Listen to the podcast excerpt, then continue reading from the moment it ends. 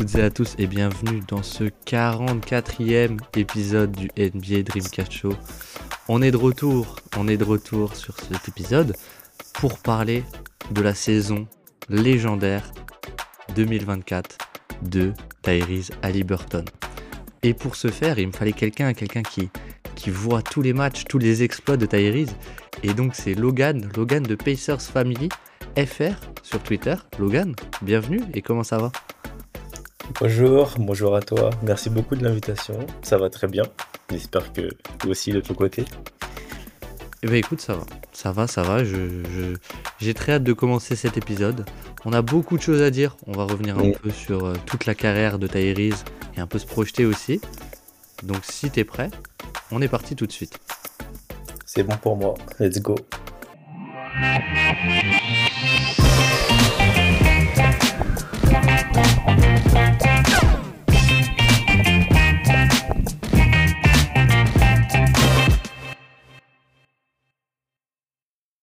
Et donc, et donc, et donc, et donc, pour cet épisode sur Tyrese Liberton, Logan, Logan, Pacers Family France, euh, FR, pardon, sur Twitter.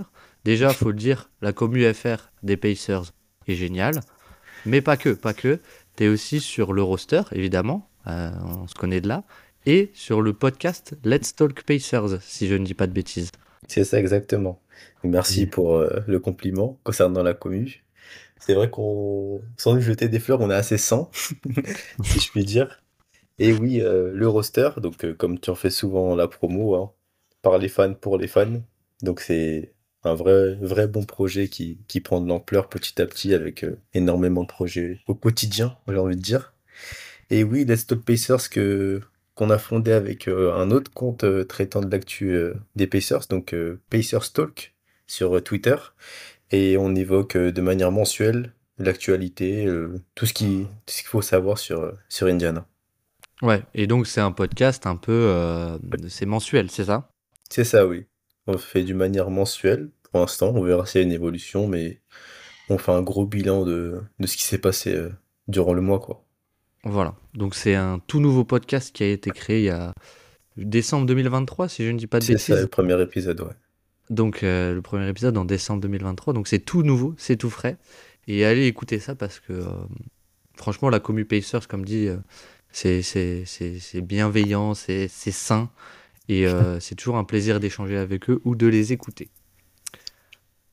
Je vous mettrai tout ça en description, évidemment, pour ceux qui veulent, qui veulent retrouver, euh, qui veulent retrouver euh, soit le lien du compte, soit, soit la, chaîne Spotify. Donc, je mettrai tout ça en description si ça vous intéresse. Et nous, on peut partir sur Tyrese le Magnifique. Et, et déjà, avant de commencer, on a combien en, en termes de kiff sur Halliburton All-Star chez lui? Ah, 100 sur 10, c'est exceptionnel. Hein. En plus, il a vraiment été respecté par les fans. Et en le mettant premier dans, dans les votes des guards à l'Est. Donc, euh, on est super content. Si, si je dis pas de si je dis pas de bêtises, il a fait premier partout, non? Il a fait euh, joueur, fan et coach oui, oui, oui, Après, à ce moment-là de la saison, il y avait, selon moi, pas trop de discussion. Oui. Un peu moins depuis sa blessure et, et sa restriction de minutes, qu'on évoquera sûrement, mais mais à ce moment-là, il n'y avait pas de débat, quoi. C'est ça. Mais avant de commencer euh, par euh, Halliburton et sa saison, euh, je voulais faire un peu comme on avait fait le podcast avec Grégoire sur Devin Booker. Booker pardon. Je voulais un peu revenir sur euh, comment Tyrese Halliburton en est, en est arrivé là, parce qu'on n'est pas sur un numéro 1 draft, on n'est pas sur quelqu'un qui crevait l'écran très jeune, et on quelqu'un qu'on n'attendait pas à ce niveau au moment de sa draft. Et donc, ce qui est intéressant déjà, c'est qu'il fait deux saisons à Iowa State. Et euh, c'est vrai que si le profil est très établi au moment de sa draft en 2020, du coup, c'était il n'y a même pas si longtemps, euh, il y avait aussi de grosses, grosses euh, comment dire, réserves par rapport à son profil. On savait qu'il était très bon sur pick and roll, que c'était un floor général, et que le shoot semblait rentrer en catch and shoot à peu près. Mais encore, on était un peu, un peu, on pouvait se poser des questions sur sa mécanique et sur euh, peut-être que ses pourcentages étaient un peu trompeurs. Euh, est-ce que toi, tu suivais la draft à l'époque ou pas déjà?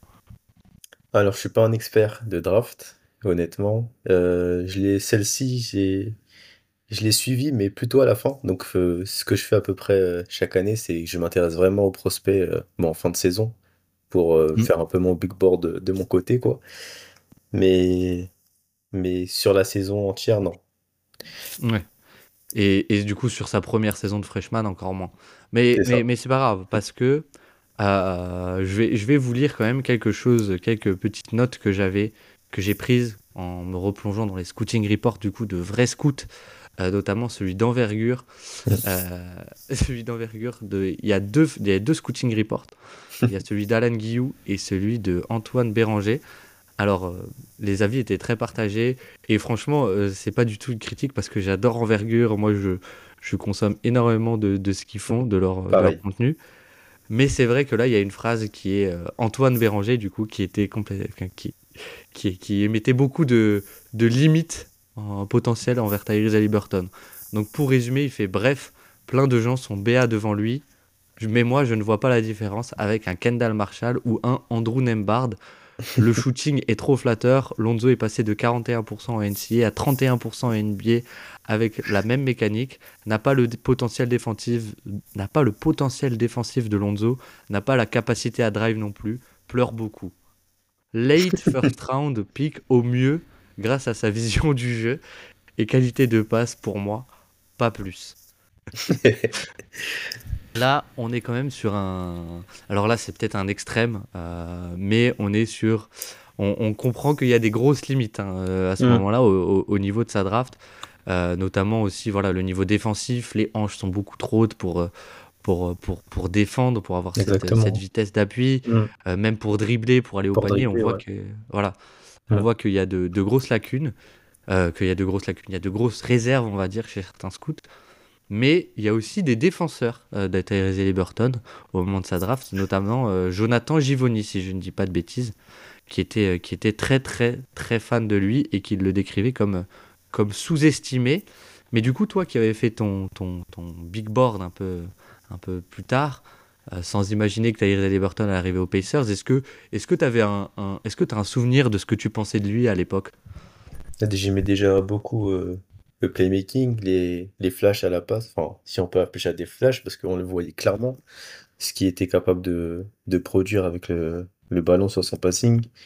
Euh, le catch and shoot aussi, donc il Ouais. avait un catch and shoot est ultra efficace, donc on avait déjà un, un bon plancher de ce qui pourrait être, donc potentiel très bon connecteur plus euh, excellent sur catch and shoot, donc c'est ça a quand même de la valeur en NBA.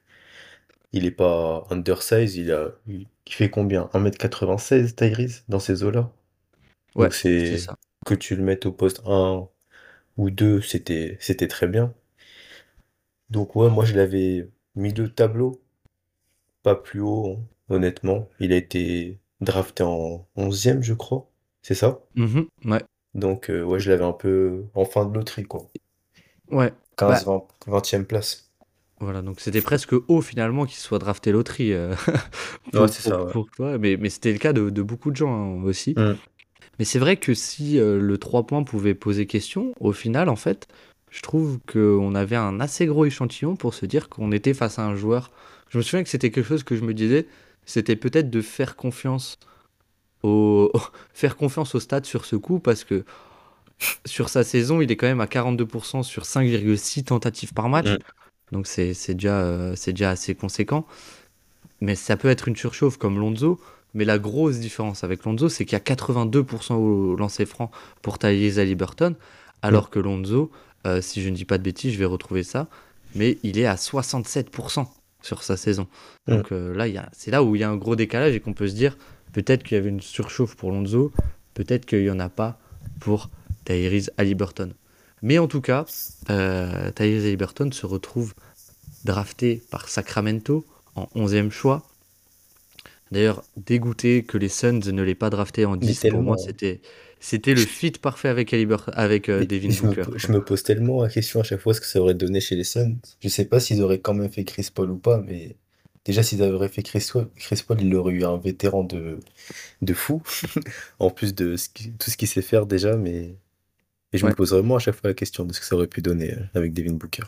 Et je me rappelle aussi au moment de la draft, il y avait beaucoup, beaucoup de rumeurs euh, comme quoi il- les Warriors étaient chauds aussi sur lui. Ouais, c'est vrai. Et les Warriors avaient le deuxième pick à l'époque. Non, troisième. Deuxième ou troisième? Westman, deuxième. Deuxième, deuxième. deuxième choix. Ouais, Westman, c'est le deuxième. Et je me rappelle pas mal de que le front office l'aimait pas mal. Donc, euh, ça a sûrement fait monter sa cote aussi. Et ouais, sélectionné par les Kings.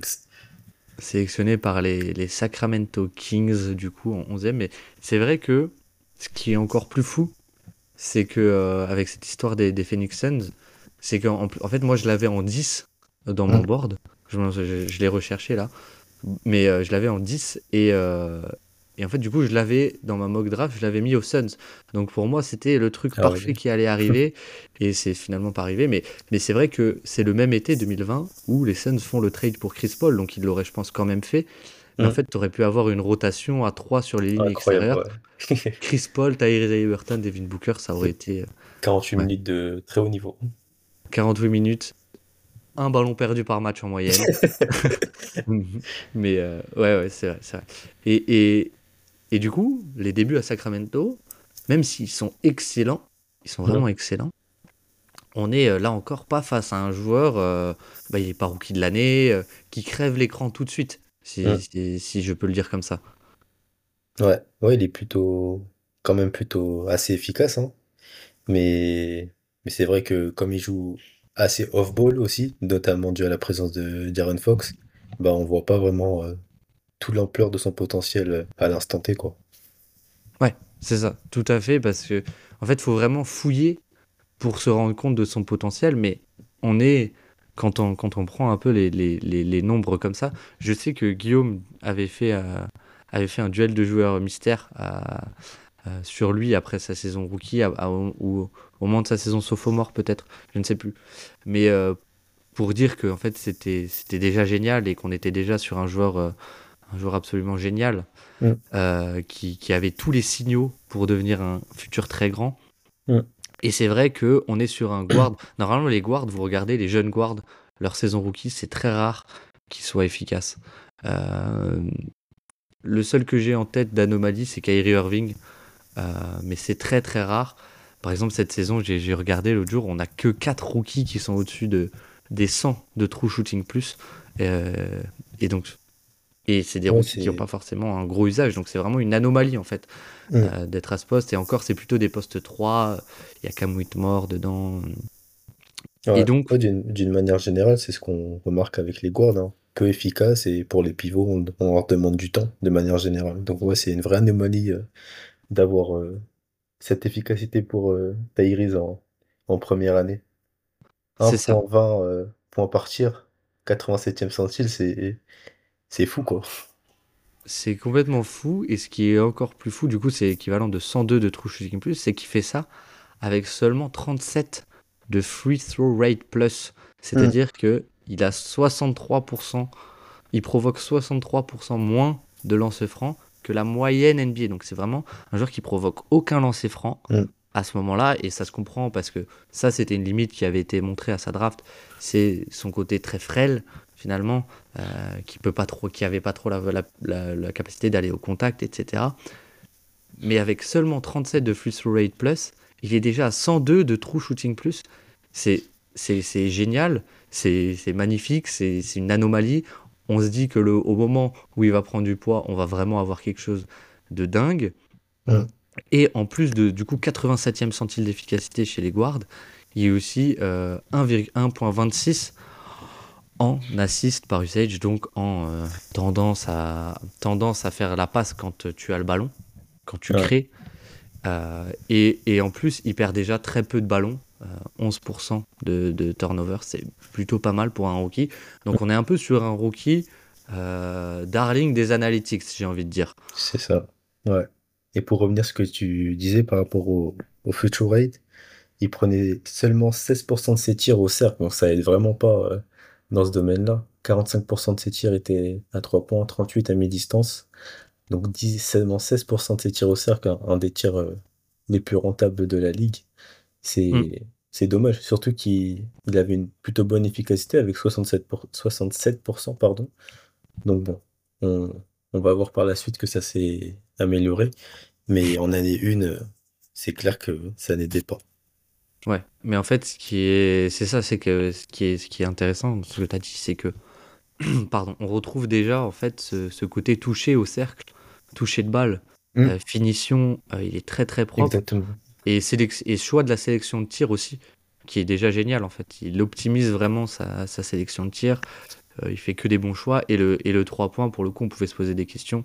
Bon, il y a déjà 42% sur sa saison rookie à 3 points. Donc on semble quand même, avec 86%, là c'est franc, on semble quand même se diriger vers un joueur qui a beaucoup touché et dont les indicateurs en NCAA étaient les bons.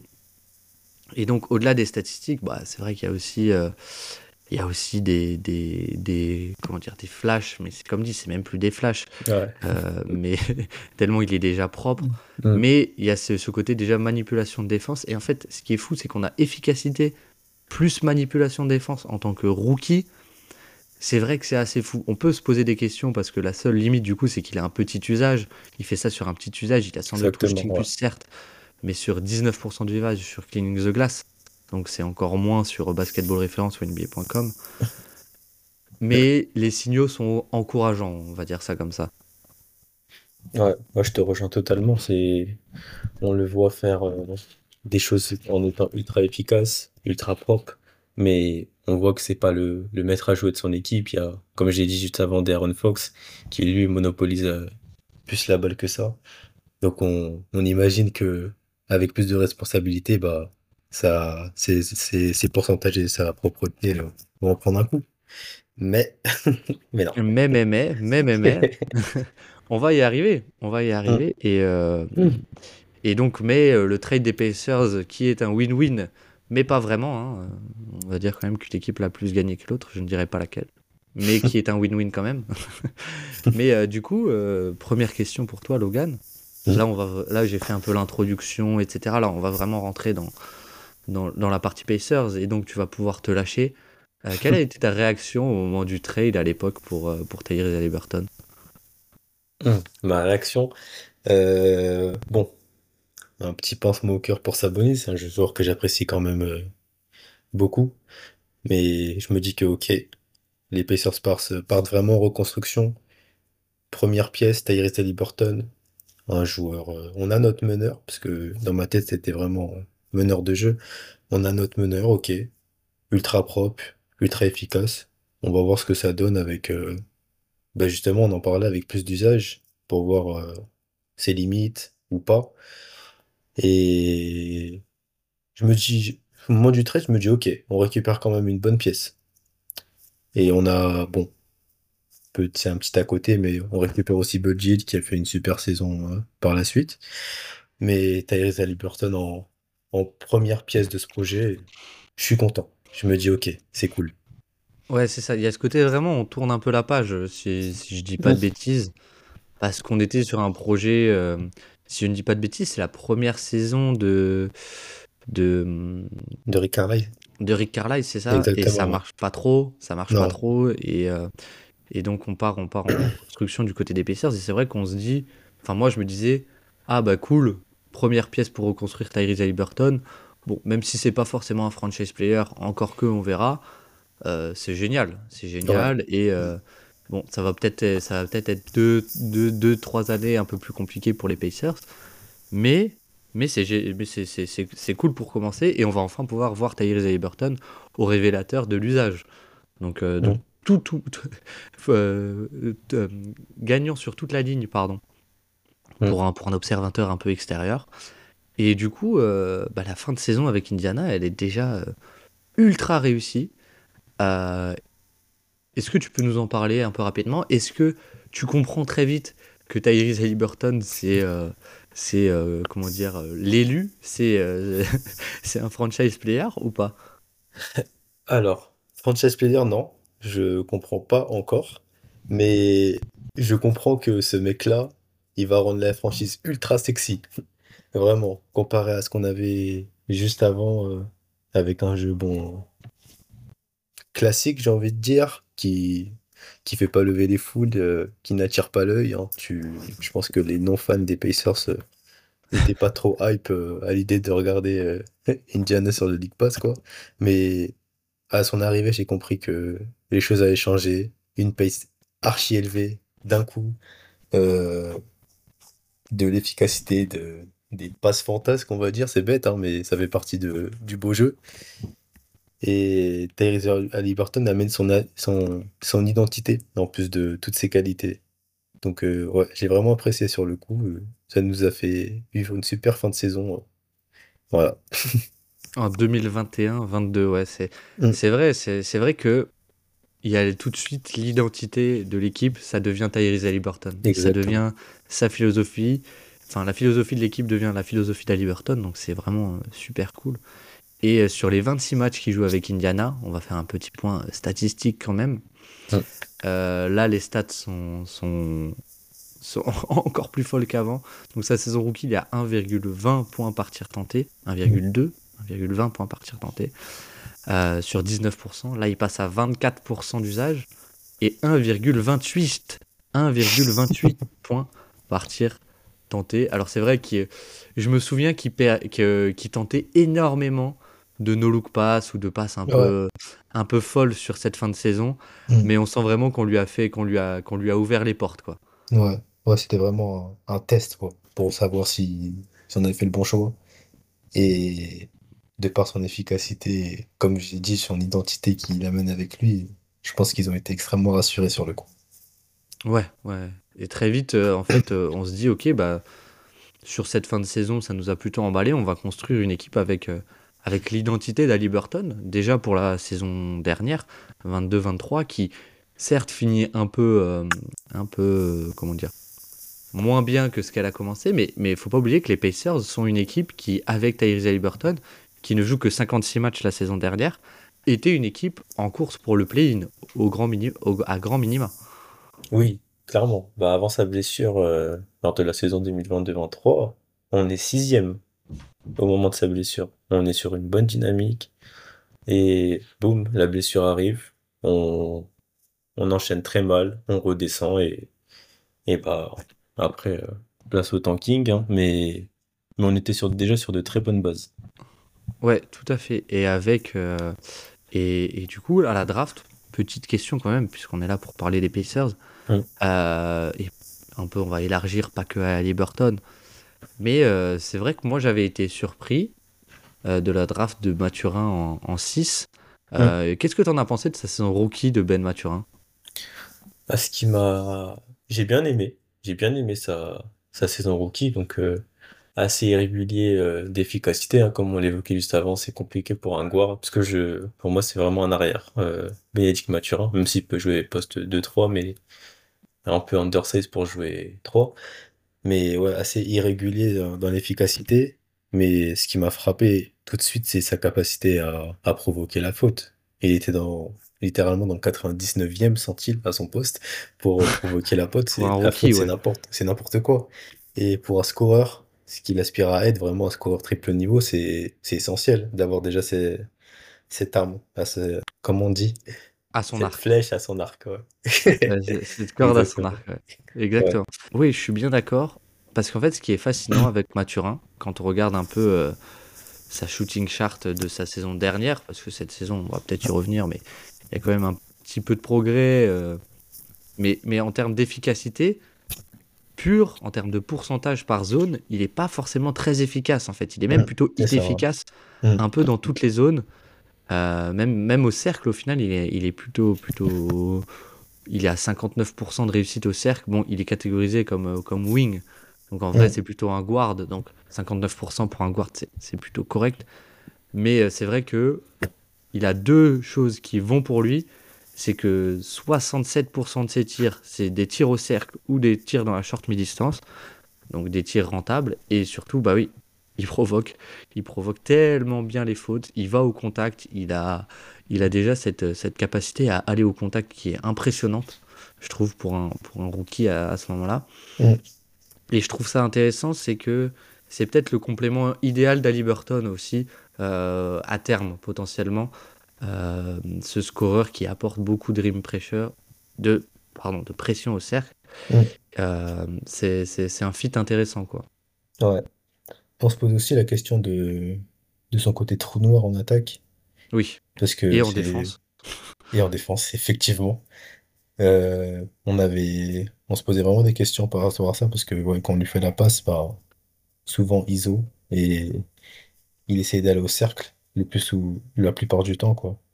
Il prenait 44% de ses tirs au cercle. C'est, c'est quand même conséquent. On se rapproche de, de la moitié. Cette saison 42, donc ça, c'est toujours dans les mêmes eaux. Et ouais, c'était souvent, hop, je prends la balle, je vais au cercle, en étant, comme tu l'as dit, euh, assez inefficace. Et heureusement, il savait provoquer les fautes pour, euh, pour compenser tout ça. Et, euh, et donc, et donc, et donc, et donc, revenons à notre ami Tyrese Haliburton, parenthèse sur Bénédicte Mathurin refermée. Mais c'est vrai que la saison euh, 2022-23, du coup, la saison passée, euh, Tyrese Haliburton est déjà euh, assez, à un niveau assez incroyable. Comme on l'a dit, quand, avant qu'il se blesse, les Pacers sont sixième. Euh, est-ce, est-ce que, est-ce que tu t'attendais à ce qu'il n'y ait pas une phase de tanking peut-être à ce moment-là, que cette saison 22-23, ce soit une saison de tanking? Oui, clairement. Bah, je m'attendais pas à ce qu'on soit sur une aussi bonne euh, dynamique au- en ce début de saison. Mais comme on l'a évoqué, euh, Bénédicte Mathurin, c'est, il fait un super début de saison. Ensuite, c'est très irrégulier par la suite, mais c'est ça aussi qui nous aide à nous propulser. Antoine Mbard, il a un Ah, rookie assez inattendu qui, qui propose de très belles choses euh, dès le début. Et Rick Carlisle qui, qui commence à mettre son jeu en place petit à petit sous la houlette euh, de Tyrese Haliburton. Et donc Tyrese Tyrese Hallibur- Tyrese Haliburton, pardon, qui, qui va se voir euh, attribuer sa première sélection All-Star, qui évolue vraiment à un super niveau de jeu. Donc non, je m'attendais pas à, à ce niveau-là. Je m'attendais... Je crois que je nous avais classé douzième au début de la saison dans ces eaux-là, ouais. Donc euh, pour te dire, hein, le gap, euh, j'étais sixième, douzième, il y a une différence. Bon, après, la blessure euh, est ouais, malheureusement arrivée, ou fera pas. que, oui, c'est vrai. Malheureusement ou pas, ouais. Je- C'est pas trop un malheur parce que on n'allait pas gagner le titre de toute façon. Oui. Mais, mais ouais. en fait, ce qui est, ce qui est génial, du coup, c'est que euh, tu as une saison où tu te rends compte que Tyrese Haliburton est un joueur euh, héliocentrique et capable de, de, d'être un moteur offensif de Mm, très très haut niveau, parce que quand il est là, l'attaque est, est incroyable. mm, Si on regarde un peu ses on-off, il a un, quand il est sur le terrain, bon, c'est un rating individualisé, mais quand même, c'est 118 d'offensive rating la saison mm. passée. Et, euh, et, c'est, Plus 5. et, et- ouais, et, ouais, et même juste sur l'offensif, moi j'ai plus 7 de, de on-off entre quand il est là et quand il n'est pas là. Donc son attaque, donc l'attaque passe de 118 à 111 à quand il n'est pas là.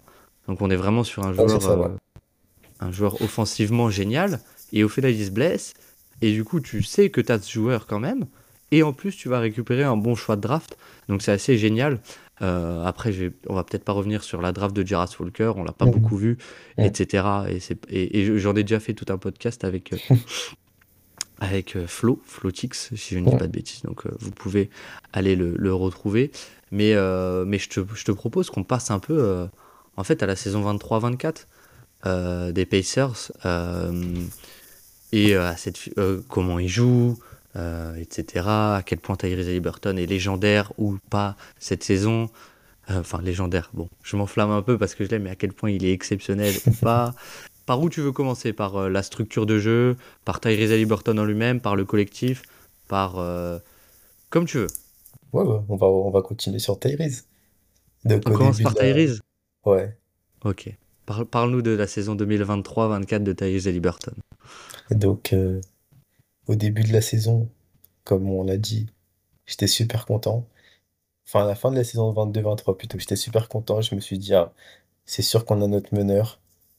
20-10, c'est vraiment son plancher, c'est ce qui produira, je pense, euh, toute sa carrière. On a, on a déjà notre lieutenant, c'est ce que je me disais, honnêtement. On a déjà notre lieutenant. Mais là, là je, tous les indicateurs montrent qu'il peut être ce franchise player, en fait. On parle d'un joueur. euh, bon, je vais commencer par ses statistiques euh, brutes pour, euh, pour remettre un contexte général. 22 points par match, 4 rebonds, 12 passes. Donc, c'est un petit peu baissé de par sa restriction de minutes récentes. Tout est en train de dégringoler, on on va dire.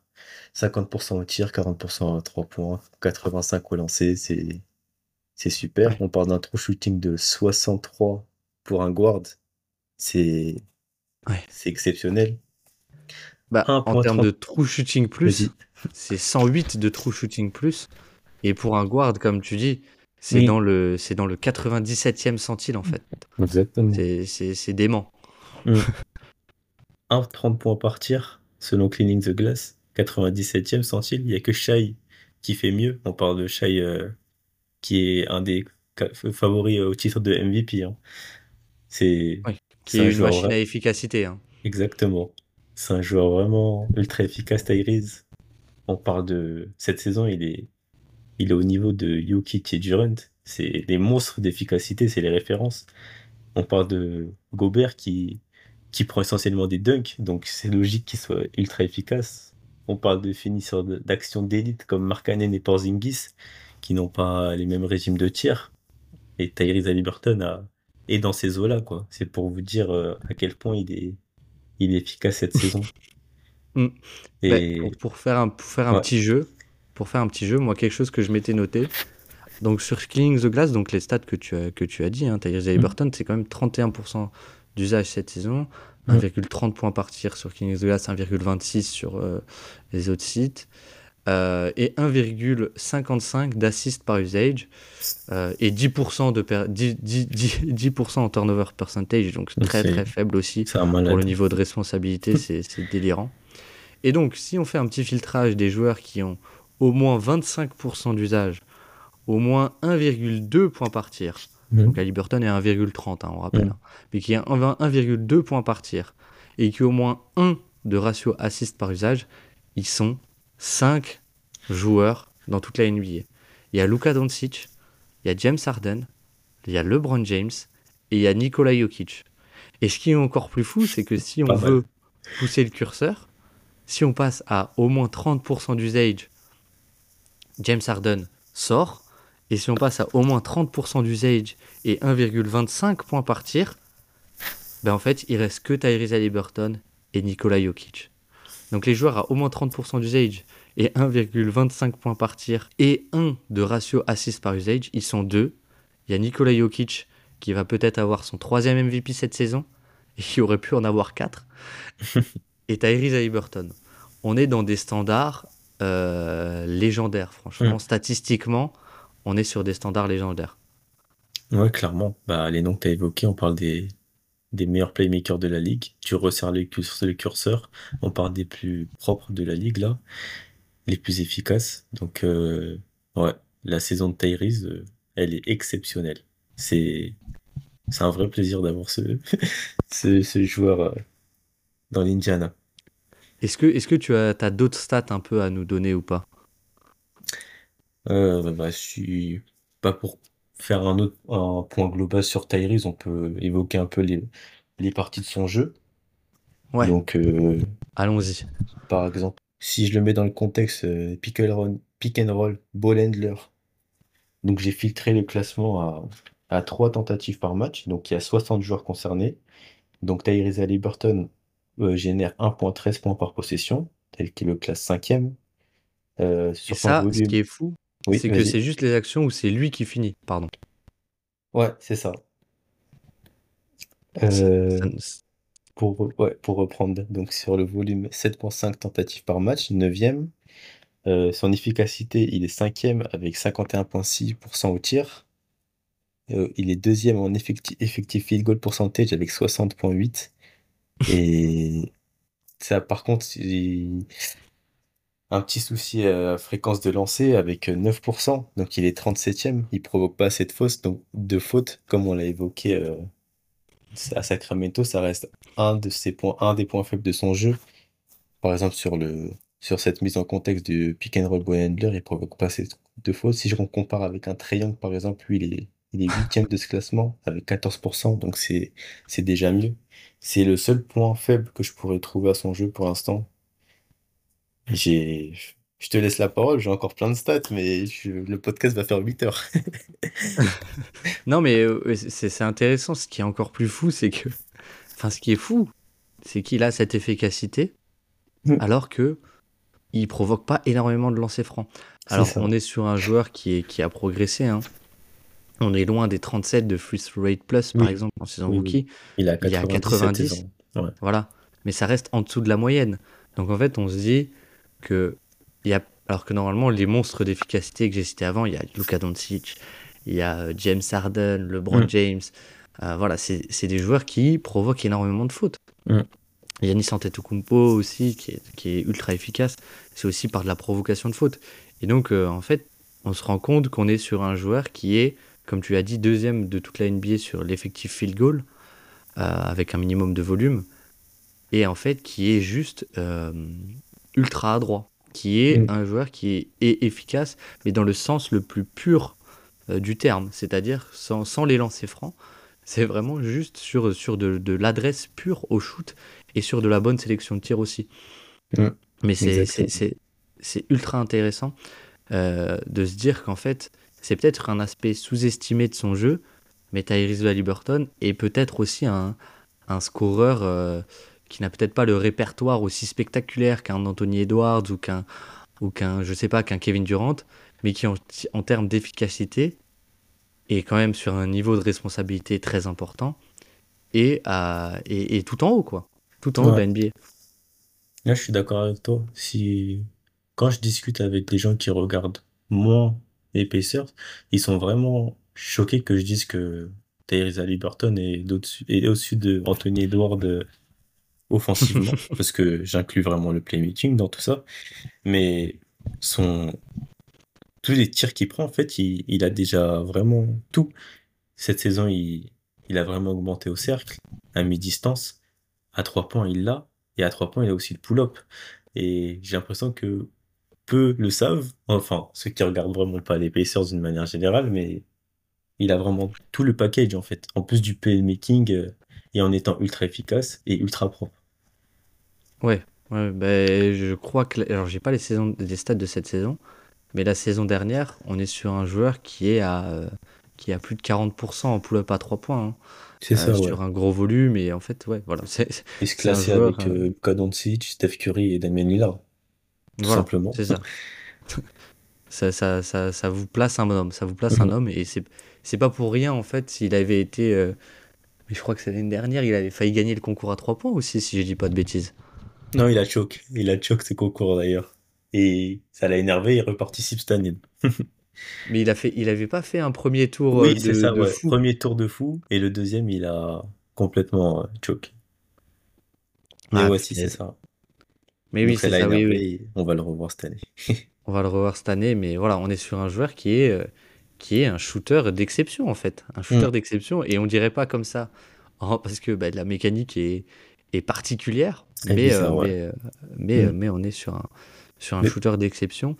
Et là, on a parlé que du scoring, mais c'est vrai que ce qui est encore plus fou, on peut y passer, on peut, on peut passer à cette partie, bah, c'est tout l'aspect, en fait, le rayonnement collectif sur les Pacers, là, sur l'équipe des Pacers.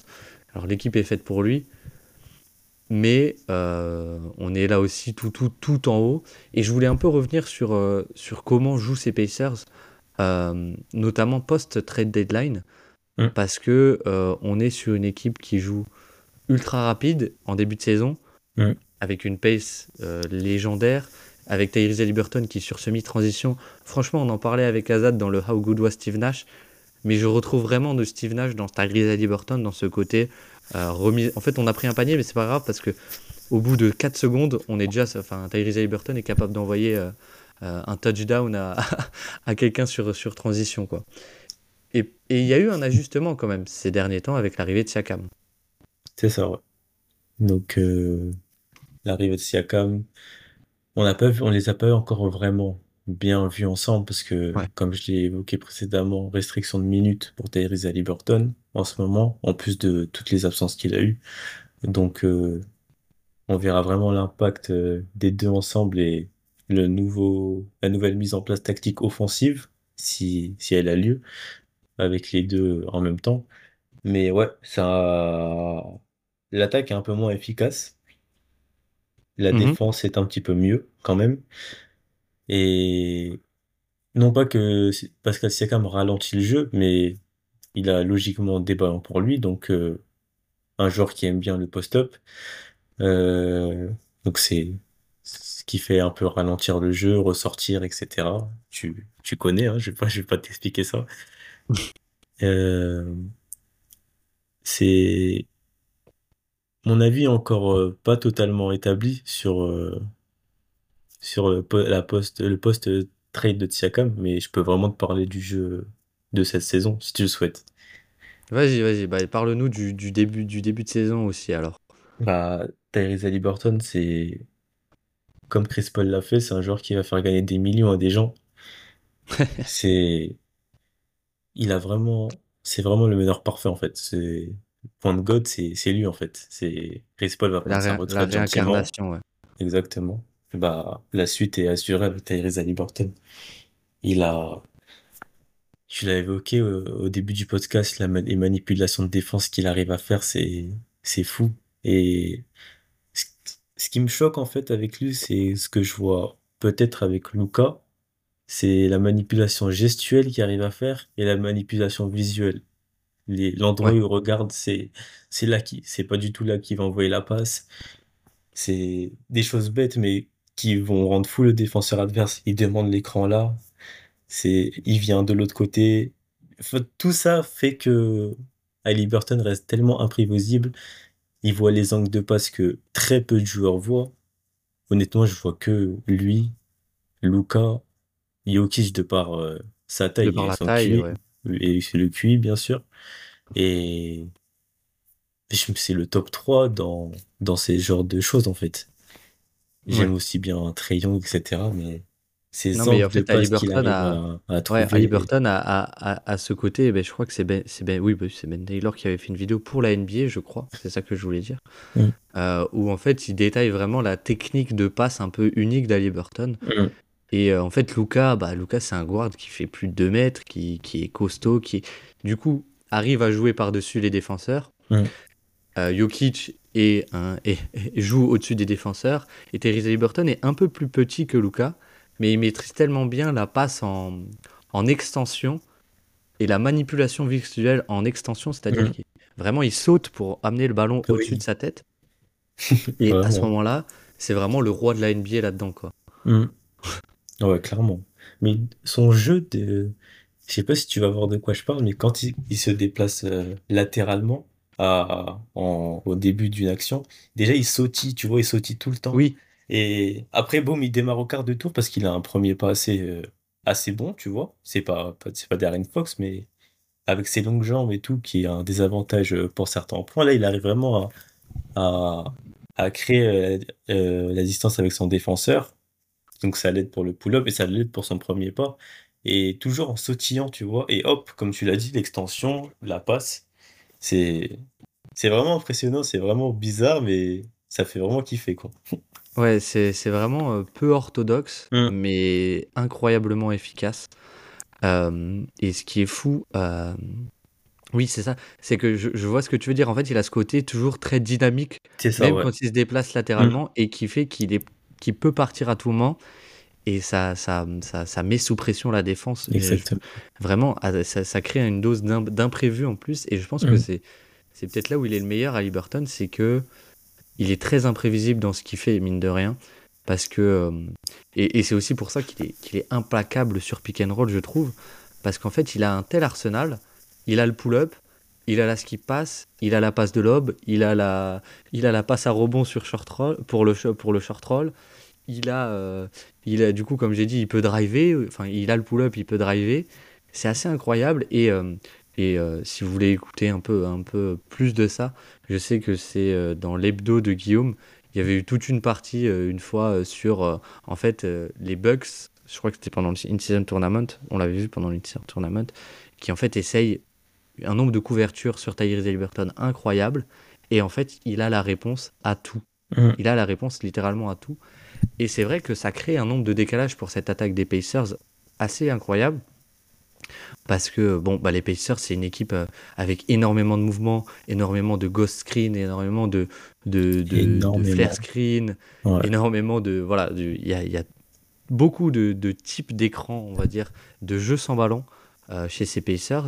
Et avec les décalages que crée Liberton, et avec la vision d'Aliburton, en fait, je trouve que vous êtes une équipe qui arrive à, euh, à trouver une, une qualité de tir assez incroyable.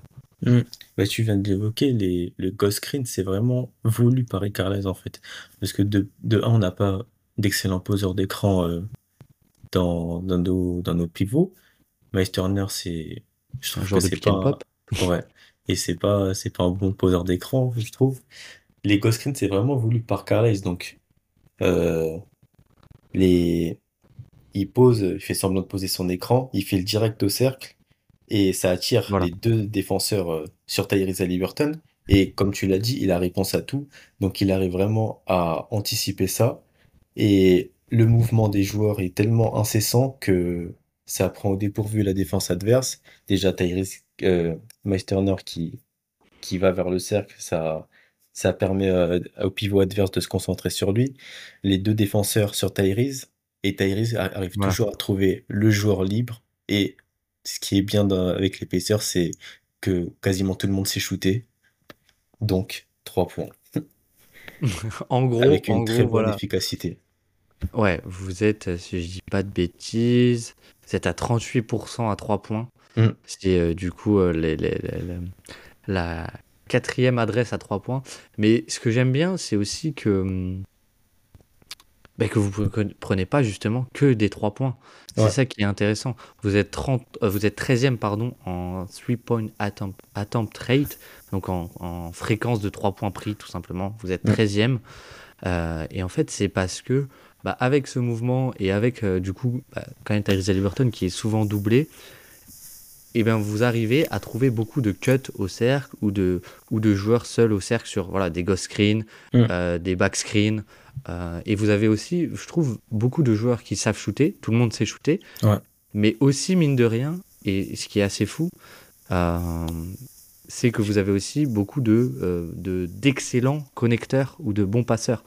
Entre Andrew Nembard, quand il est sur le terrain, entre même Buddy, dont on l'a vu cette saison faire des très bons matchs à la passe, parce que du coup, il a aussi cette gravité de shooter. et donc, quand il y a des systèmes mis en place pour lui, ça attire des défenses. Et je trouve qu'il y a cette intelligence pour, euh, pour, pour trouver en fait vraiment le joueur et, et le, le chaînon, le, le, le chaînon le, le, chaînon manquant, pardon, euh, en, en, attaque, le joueur laissé seul par la défense et qui est aussi souvent au cercle. Et c'est aussi, pardon, je finis là-dessus et après je te laisse un peu nous donner ton avis là-dessus.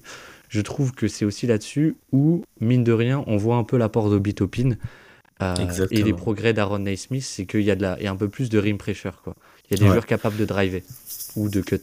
je suis totalement d'accord avec ce que tu viens de dire. Bah, déjà, on est littéralement l'équipe qui met le plus de points au cercle, tout simplement.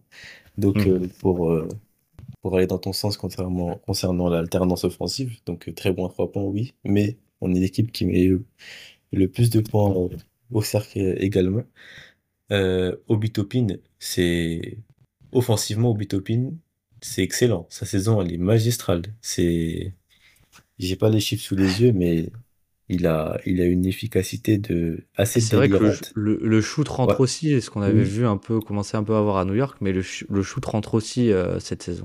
Et il est mis dans de telles bonnes conditions. Il a énormément de tirs ouverts au Butopin. C'est pas, on parle pas d'un joueur qui pull up, etc. C'est, c'est un finisseur d'action euh, uniquement. Mais tir ouvert euh, sur à trois points et que des cuts qui, qui finit de manière à très haut pourcentage. Euh, Aaron Nesmith, quelle saison d'Aaron Nesmith qui, euh, qui est tout le temps en train de camper dans les corners, soit pour un, un shoot à très haut pourcentage aussi à trois points, soit pour un drive express euh, au cercle avec une bonne efficacité également. On a et qui est aussi un rebondeur offensif assez, oh, oui. assez sous-estimé, je pense. il fait tellement plaisir quand je, je vois les matchs des Pacers. C'est ah, c'est mon joueur préféré de l'équipe, mais bon, bref, c'est pas le podcast. On pourra en faire un autre sur Aaron Smith, j'ai plein de trucs à dire. Euh, et il y a Tyrese Liberton lui-même hein, qui, qui est en train de, de devenir un vrai bon shooter dans, dans ce domaine-là. Donc il a, contrairement à sa saison rookie, il, a, il prend 23% de ses tirs, donc ce qui reste peu au cercle, et avec toujours euh, une extrême bonne efficacité. Il a 66% euh, au cercle. Euh, sur les short mid aussi, ce qui est, ce qui se rapproche un peu du cercle, il a, il a 55%, centième chantil. C'est, Voilà. c'est assez impressionnant, mais toujours avec une, une fréquence assez basse, quoi. Oui, oui, Et on a vraiment des joueurs mais capables. Il y a TJ McConnell aussi qui, le roi du mi-distance. hein. voilà, exactement. Mais le, le- les Pacers, moi, c'est toujours drôle les moments. euh, C'est toujours mes moments un peu préférés quand TJ McConnell rentre sur le terrain. Parce que Ah c'est un joueur tellement unique que, que, qu'il se passe toujours quelque chose. Mais là où c'est intéressant, je trouve, ces Pacers, c'est que quand on regarde en fait la, juste la, donc vous êtes premier à l'effective field goal, donc vraiment à la réussite au, au, au- au tir, euh, sans prendre en compte les lancers francs, mais en gros en ajustant le 3 points. Et ce qui est intéressant, c'est qu'en fait vous êtes en, en termes de, de réussite au tir, vous êtes deuxième sur les short mi-distance, premier sur les longs mi-distance, premier sur euh, du coup l'ensemble des mi-distances, troisième sur les, euh, sur les 3 points puis dans le corner, euh, neuvième sur les non corner 3 points, les 3 Mm. points pris qui sont hors du corner, Ouais. et du coup cinquième sur les trois, sur l'ensemble des 3 points. Donc en fait vous êtes juste ultra ultra euh, efficace à peu près partout. Ouais. Et ce que j'aime bien aussi, c'est que on est aussi sur ce côté, euh, euh, voilà, vous êtes troisième fréquence au cercle, donc Ouais. avec une bonne efficacité, ce qui fait que vous êtes et une énorme pace. Vous êtes l'équipe qui met qui met le plus de paniers au cercle de toute la NBA. Là, Ouais. vous étiez huitième l'an passé, donc il y a une petite progression là-dessus. Euh, vous prenez très peu de mi-distance au final, même si vous êtes très fort dessus, et vous prenez beaucoup de 3 points, donc 13e équipe à 3 points. Mais du coup, c'est vraiment incroyable. Et, et- et ce qui fait vraiment la force de ces Pacers, comme on l'a dit, c'est de 1, la capacité de shot-making un peu de l'ensemble de, de- de- de l'équipe. Et de 2, c'est euh, du coup le fait qu'il y a tellement. Pardon, il y a tellement de mouvements tout le temps qu'il y a euh, une bonne fréquence et une bonne réussite au cercle. Ouais, moi je suis d'accord avec toi. Pour rebondir sur les mi-distances, c'est aussi pour ça qu'on a, je pense, ajouté Pascal Siakam, qui prend Ouais. essentiellement les- ses tirs euh, dans cette zone pour, euh, pour apporter encore une menace euh, dans ce périmètre-là. Mais ce qui, ce qui fait vraiment la marque de fabrique des Pacers, c'est euh, bon, le jeu en transition, hein. Tout le monde le sait, c'est vraiment là où on est élite. Et pour rebondir sur ce que je disais tout à l'heure, donc j'ai mis, j'ai mis Tyrese dans le contexte euh, pick and roll, ball handler. Là, je vais le mettre dans le contexte transition, où on pourrait s'attendre à ce qu'il soit à des chiffres assez démentiels, mais, mais non. C'est là qu'on va voir euh, sa patte sur l'équipe. Donc, euh, je le mets dans le contexte transition. C'est un classement que j'ai filtré à deux tentatives par match. Ça concerne 89 joueurs. Donc, qui génère 1.15 points par possession, qui est le cas euh, 46e, donc euh, dans la moyenne de ces joueurs-là. Euh, seulement en volume, seulement 2.4 tirs tentés, 61e, donc c'est bas. On se demande pourquoi, avec un pourcentage de à 55%, 32e. Mais c'est donc pas un gros volume de tirs, mais cela s'explique par euh, une initiation d'attaque plutôt que de la finition. Quand on regarde le classement, on dans les 80, donc j'ai filtré vraiment à 89 joueurs pour avoir un peu l'élite entre guillemets. Dans ces 89 joueurs, on retrouve Aaron Smith, qui est 8e, Bruce Brown, 12e, qui n'est plus là, Buddy Hilt, 17e, et Bénédicte Mathurin, 73e. Donc sur les 89 joueurs, on retrouve 4 Pacers.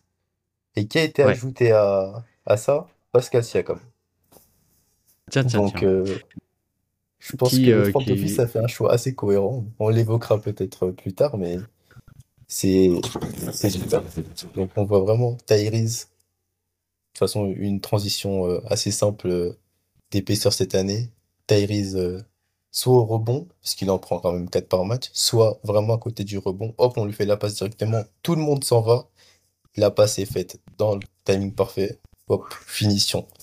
Ou sinon, Ouais, il a, il vraiment ce côté quarterback, ouais. Ouais. Ou sinon, et après je te laisse la parole. Euh, si euh, le tir euh, rentre, et ben ils, va- ils vont créer eux-mêmes le- leur transition en jouant, en faisant une relance extrêmement rapide. La défense n'est pas encore replacée et boum, c'est la même chose. Ouais. Tout le monde court. Tyrese fait la passe parfaite, euh, quarterback, comme tu l'as dit. Finition, point facile.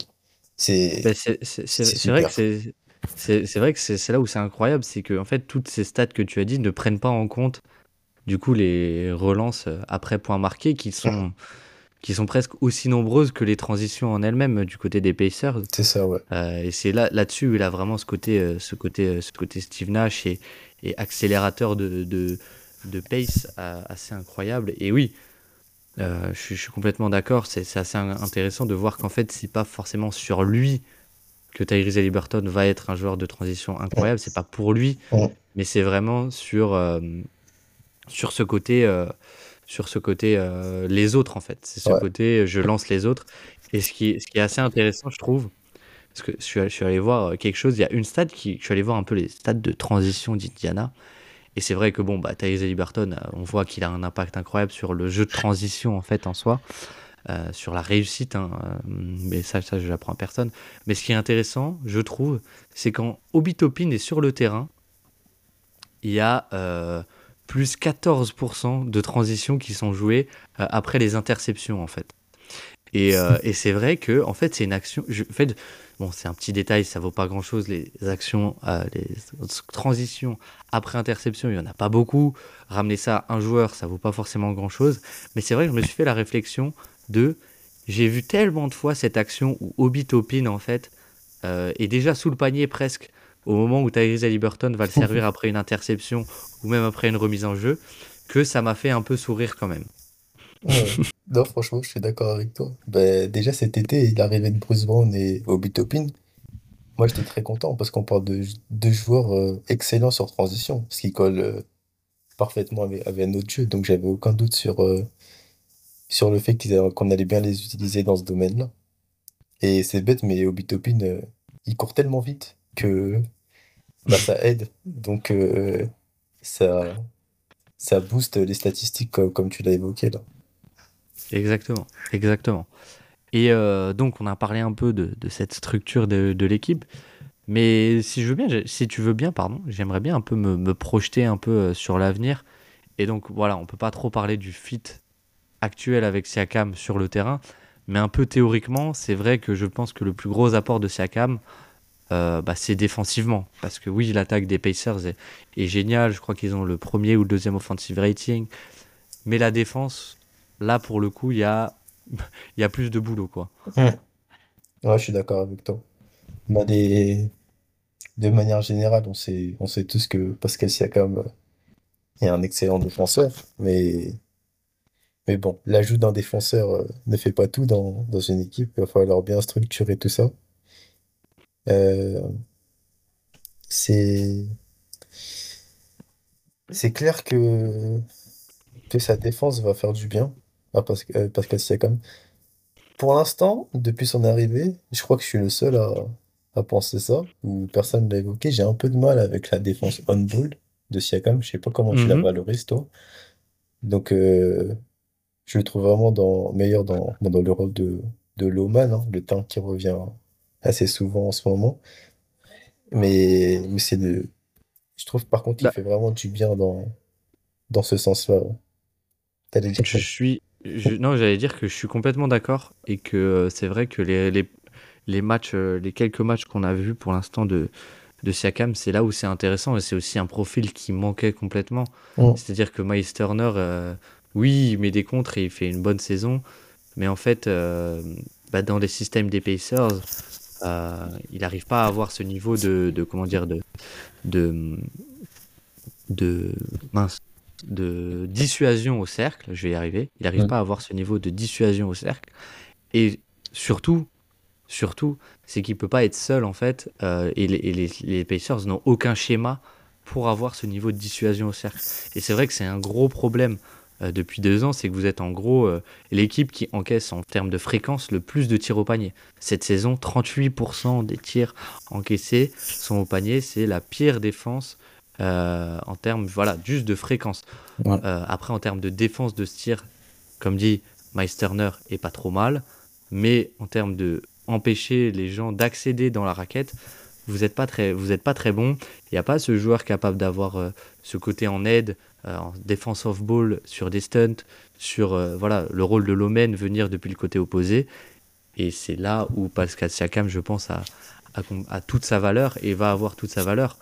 Euh, et c'est vrai que c'est vrai que c'est pour moi le plus gros ajout euh, du côté des Pacers, ouais. Ouais, c'est ce que j'allais dire. On a, on était vraiment mauvais, euh, surtout en début de saison, pour, pour arrêter les joueurs pour l'accession au cercle. Comme tu l'as dit, première fréquence, c'est et avec un gap en plus hein, sur le deuxième. C'était vraiment porte ouverte. Oui. Et c'était vraiment énervé, énervant, pardon. Et par contre, depuis depuis début janvier, euh, Ricard a essayé une autre, une autre approche tactique concernant la défense. Donc, euh, vraiment essayer de bloquer, bon, un peu moins ces derniers temps. C'est dommage parce qu'on était sur une bonne dynamique. Donc, c'était depuis le match, euh, je crois que c'était le 27 décembre à Houston. Donc, euh, priorité, bloquer la raquette. Donc, c'était. C'est là où il y a eu un changement du 5 majeur aussi, c'est ça, l'intronisation de Aaron Smith et Jalen Smith avec Miles Turner. Donc euh, c'était ça le, front de courte. Et donc bloquer la raquette, quitte à encaisser des trois points, et ça a plutôt bien marché, parce que notamment l'équipe en face rentrait pas les trois, mais c'est ce qui joue sur euh, l'intégralité des équipes NBA de toute façon. Et c'est dans ce sens-là que je trouve vraiment Pascal Siakam intéressant. Donc, comme tu l'as dit, on n'avait pas d'aide pour Meisterner. Là, il aura une vraie aide. Et la défense on-ball de Pascal Siakam, comme je l'ai dit, j'ai un peu de mal. Je trouve qu'il a un peu de problème de réactivité sur euh, et sur euh, pour défendre. Mais ce que je, où je le trouve bon, c'est sur euh, sa, sa capacité à combler les close-out. Et dans, une dans une défense que tu essayes de mettre en place pour bloquer l'accession au cercle, bah, tu auras souvent des joueurs ouverts. Et ses, longues jambes font qu'il arrivera vraiment assez facilement à, à les combler, euh, à les défendre de loin comme ça. Donc je trouve ça vraiment intéressant. Ouais, ce qui, ce qui est intéressant, c'est qu'il peut en fait couvrir beaucoup d'espace. C'est ça. En très peu de temps. Mm. Et euh, ouais, il rappelle un peu. Euh, enfin, je trouve que, alors toute proportion gardée, mais il y a un peu ce côté Draymond Green sur.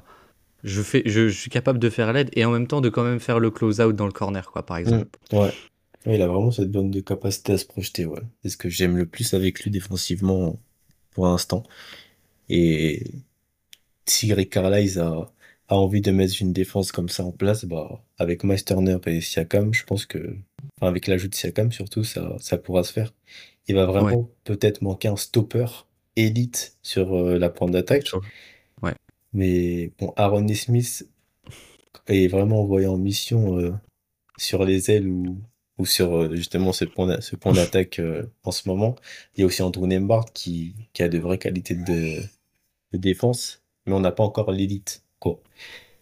Donc, euh, bah, tu as des pièces, mais pas l'élite encore. Ce qui est intéressant, je trouve, le front de courte, Aaron Smith, Pascal Siakam, Miles Turner est ultra intéressant. Ouais. Des deux côtés, en fait, parce que du coup, tu as ce côté déjà euh, shot making avec Aaron Smith qui, qui est devenu un, un shooter, euh, un, très bon shooter, on va dire, mm. euh, cette saison, et qui en plus a cette capacité de jeu sans ballon, à cut au bon moment, à mm. attaquer les close-out aussi, et vraiment à, attaquer le cercle aussi. Pascal Siakam, qu'on ne présente pas, qui est un très bon scoreur, et Turner, etc., qui a ce pick and pop qui est ultra intéressant pour punir euh, des systèmes en drop, notamment euh, du côté des Pacers. Et qui fit très bien avec Iberton. Mais ouais, défensivement, je trouve que la raquette Turner-Siakam est intéressante. Et Aaron Smith, voilà. Comme dit, euh, et, pour l'instant mis plutôt on-ball.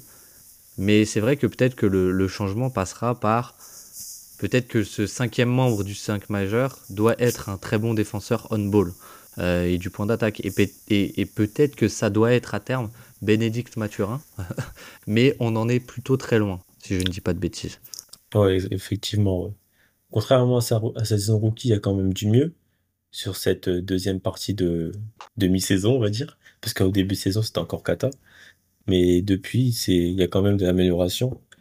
Pour l'instant, bah, il reste sur le banc parce que bon, il est utile quand même en sortie de banc, il apporte euh, ses, ses, qualités de scoring mais surtout que Andrew Nemba, qui est le titulaire pour l'instant poste 2, lui, c'est vraiment défendre le, le point d'attaque. Il a vraiment une, une bonne. Il n'a pas un si bon playmaking défensif que ça, mais c'est vraiment sur l'homme, c'est c'est là où on voit ses qualités. Il a une très bonne navigation d'écran. Et il fait vraiment chier et il sait défendre aussi euh, les joueurs plus grands. C'est ça qui est intéressant aussi. Et il switch pas mal avec euh, Aaron Smith sur, euh, sur le plan d'attaque, quoi. Qui, parce que lui aussi a une, une très, je trouve qu'il a une bonne navigation d'écran, sa capacité à accompagner l'adversaire sur drive pour le contrer. Lui, par exemple, lui, il a, un très bon playmaking défensif, capable de vraiment prendre le ballon des mains d'adversaire ou, ou le contrer. J'aime beaucoup. Donc pour l'instant, il, est titulaire au poste de Vas-y, pardon. Oui, non, mais Aaron Smith, euh, ouais, j'aime beaucoup parce qu'il y a ce côté euh, force physique qui te mm. permet euh, bah, déjà d'encaisser le contact et de, et de contester des drives notamment. Et ouais, il y a ce côté playmaking défensif, des bonnes mains, des mm. bonnes mains. pas trop de rim protection, encore que peut-être un petit peu, mais mais ouais, et puis, et puis et c'était, contre les Suns, le match au Booker, mais plus de 60 points, où il fait une fin de match défensivement, c'est, c'est incroyable, et il provoque le passage en force qui fait un peu basculer le match aussi. Exactement, ouais, sous le cercle, là, ouais. mais je, sens que tu souris rien que, rien que quand j'évoque le nom Aaron Naismith. Hein, hein. j'adore, j'adore ce joueur, vraiment, c'est, c'est, déjà l'année dernière, Petite parenthèse. je suis obligé. Vas-y, vas-y, vas-y. Vas L'année dernière, j'ai beaucoup aimé son impact euh, pour euh, valoriser un peu un des trophées euh, qui passe incognito pour de la NBA. Il a fini troisième au NBA Hustle Award. Petite anecdote, mais, pour. Mais tu sais que je ne, savais, je ne savais même pas que ce trophée existait. Mais moi non plus. De, ah, c'est Marcus. Smart qui, qui l'a gagné. Ça fera plaisir à certains. mais Bon, petite parenthèse, hein, on s'en fout en vrai, mais ça, ça montre un peu euh, l'état d'esprit du gars, quoi. C'est, il va faire le bon passage en force, il, il va se donner corps et âme pour l'équipe. Le seul reproche qu'on avait la saison dernière, c'est qu'il jouait pas à son poste. Il jouait au poste 4. Il fait 1m96, hein, je le rappelle. Et qui était assez euh, inefficace, on va dire. Là, cette saison, bon, j'imagine que c'est une surchose parce que 45% à 3 points, bah, bah si c'est ça, alors qu'on vient de le signer pour 3 ans à 11 millions l'année, et bah ok, on a un des meilleurs contrats NBA. Et mais mais il est vraiment exceptionnel. C'est vraiment le joueur que tout le monde a envie d'avoir dans son équipe. Pour un joueur analytique, il prend essentiellement les trois et tire au cercle, a une très bonne efficacité, défend très bien et c'est il va lui manquer le passing en fait parce que oui, il y a encore pas mal de reproches, surtout sur euh, quand il drive, quand il finit pas, bah, quand il essaye une passe, ça fait souvent ballon perdu. Il y a un peu de mieux ces temps-ci, depuis que je l'avais évoqué sur euh, Twitter en plus. Mais, mais bon, il y a quand même un manque de passing, donc ça reste vraiment un role player, quoi. Il y a un manque de handle passing un peu, un peu, ouais, c'est, c'est vrai. Mm. Mais, euh, mais, euh, mais, mais sinon, oui, c'est, moi, j'aime, moi, j'aime beaucoup Aaron Smith. D'ailleurs, Greg, si tu écoutes cet épisode, je, je, je, j'avoue, j'avoue que je suis rentré dans le train cette saison et que je n'y étais pas cet, cet été. Euh, mais c'est vrai qu'en fait, le fait qu'il ait de l'efficacité, ça devient un role player ultra valuable, finalement. Futur role star, hein. pour, te, pour reprendre ton concept. Futur role star. Et c'est vrai, je on l'a pas mis, on l'a même pas mentionné? Ouais, je suis bien déçu. oh là là, oh là là. Mais euh, non, mais ce qui, ce qui, est, ce qui pour en revenir un peu euh, à, à, ces, à ces Pacers mm. et sortir un peu d'Aaron Naismith, finir à la parenthèse, c'est vrai que je trouve qu'il y a des, des, signaux assez encourageants en termes de line-up. Je trouve que déjà il y a quelque chose qui est intéressant de ce côté de ces Pacers sur lequel on va peut-être venir, mais c'est que la line-up de la seconde unit, en fait, TJ McConnell, Mathurin, Hild, Topin, Isaiah Jackson, dont on pourrait parler aussi à Isaiah Jackson, eh ben, elle a un rating, un net rating de plus 15. C'est, euh, et il y a 150 possessions jouées ensemble. Et c'est vraiment aussi une force de ces Pacers, c'est qu'en fait, tu as tellement un système établi, et c'est pas que Tyrese Liberton, mais avec des principes de jeu forts, avec mm. beaucoup de mouvements sans ballon, euh, avec beaucoup de mouvements même du côté faible en fait de l'action. On développe aussi des mouvements, euh, que ce soit euh, si tu joues un, jeu à 2 côté fort, bah, il va y avoir un jeu à 3 côté faible. Si tu joues un jeu à 3 côté fort, par exemple avec deux écrans, que ce soit un Spain pick and roll, tu vas jouer un jeu à 2 côté faible. Donc c'est ultra intéressant et tu fais, fais que ces préceptes font que, ces principes pardon, font que même quand il n'y a pas Tyrese Liberton, bah, ces Pacers arrivent à garder un niveau offensif très élevé Mm. et donc un bon net rating sur, le, sur, le, sur la seconde unit. Et je me suis quand même noté, euh, après je te laisse la parole et tu pourras me dire ce que tu en penses, mais on est quasiment à 100 possessions. On est quasiment à 100 possessions, ça reste un échantillon petit. hein. Euh, sur l'ensemble de la saison, les Pacers ont joué 5091 possessions. Donc 100 possessions, c'est ridicule. Mais euh, le 5, Tyrese Halliburton, Buddy Hield, Aaron Naismith, Pascal Siakam, Miles Turner, a pour l'instant un net rating de plus 20. Plus 29, pardon. plus 29. Donc ça va se lisser, mais on est quand même dans un, un petit. C'est un, signal pour nous dire tiens, ça a quand même l'air de marcher ce 5 Mm. majeur. Non, franchement, c'est. Ça... Déjà, la relation Hild-Siakam, euh, je la trouve déjà très très établie. Ça... Et en attendant Tyrese, on verra... on verra ce que ça donne, mais, mais j'ai de très bon espoir. Et pour revenir à ce que tu disais, je vais prendre l'exemple de... de Minnesota. Quand tu as une telle qualité euh, sur 48 minutes avec Rudy Gobert, Karl Anthony Towns et, Na- et Nasrid sur les postes euh, 4-5, Ouais, je reprends cet exemple avec Indiana où tu as Tyrese Halliburton, TJ McCollum et Andrew Nembhard sur le, sur le poste de guard. poste 1.